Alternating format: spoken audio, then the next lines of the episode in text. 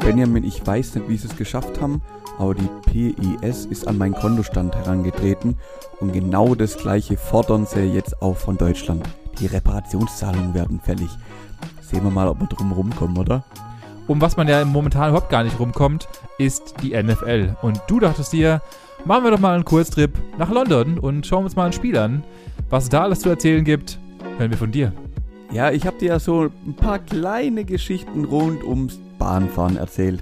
Da hast du dich jetzt wieder dafür entschieden. Und wo geht's hin? Ab geht's nach Hamburg, Benny. Ich bin gespannt, was du uns da erzählst von deinem kurzen Urlaub.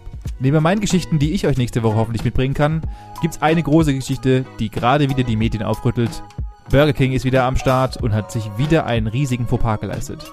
Welche Lebensmittelgeschichten es noch gibt und was man gegen Burger King machen kann, hört ihr auf jeden Fall heute in der nächsten Folge.